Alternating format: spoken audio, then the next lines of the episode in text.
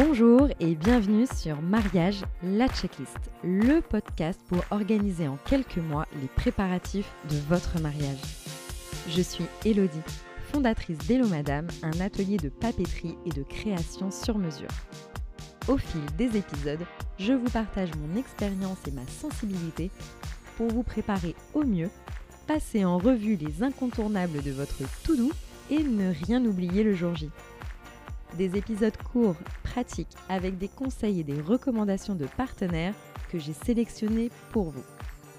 Allez, c'est parti pour 5 minutes. Prenez un stylo et un carnet. Aujourd'hui, je vous livre tous mes tips sur comment bien choisir son traiteur et son sommelier. Le traiteur, c'est l'un des postes les plus importants. Surtout si vous souhaitez que dans 5 ans, vos invités vous parlent encore et encore de votre repas de mariage. Et là, c'est moi en tant qu'ancienne mariée qui vous parle. Choisir un traiteur qui vous inspire, dans le style culinaire et l'esthétique, cela va de soi. Mais ensuite. Il y a quelques mois, j'ai rencontré Mathilde, via le réseau professionnel du mariage éco-responsable Margot. Engagée dans son travail, elle a fondé Mille Merci, un service traiteur éco-responsable et zéro déchet.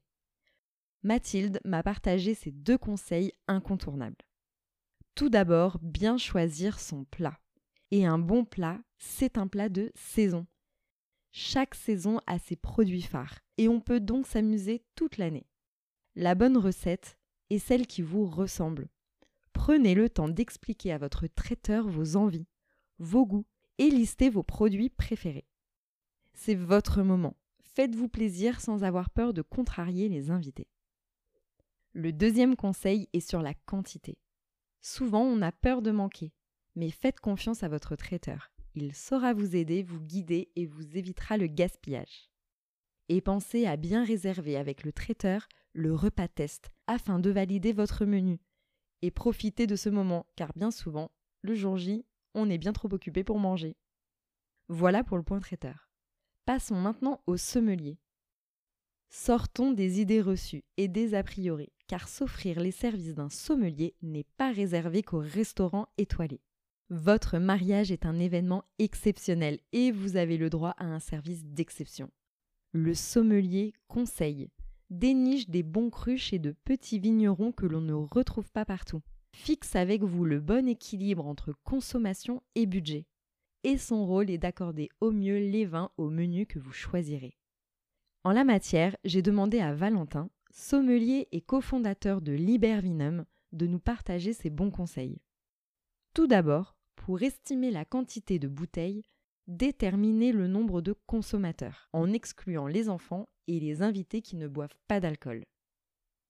Définissez quels sont vos moments forts et combien de temps durent-ils. En effet, on ne consomme pas la même quantité sur un verre de bienvenue que sur un cocktail qui dure deux heures quel que soit votre budget. Valentin nous rappelle qu'il vaut mieux un excellent crément qu'un mauvais champagne. Un bon professionnel saura vous conseiller et vous proposer des solutions alternatives pour régaler les papilles de tous.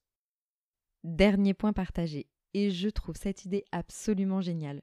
Profitez de votre mariage pour remplir de quelques bouteilles votre cave avec le vin de votre mariage. À ouvrir pour fêter les noces de coton, de cuir et raviver les merveilleux souvenirs de ce jour. Voilà, c'est tout pour aujourd'hui.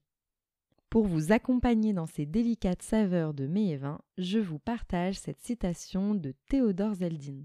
La gastronomie est l'art d'utiliser la nourriture pour créer le bonheur. Merci pour votre écoute. C'était Mariage, la checklist, le podcast d'Hello Madame pour organiser mois après mois les préparatifs de votre mariage. Si ça vous plaît, faites-le savoir, partagez cet épisode, laissez-moi un commentaire sur les réseaux sociaux à Hello Madame officielle. On se retrouve très vite pour la suite de la to-do. À bientôt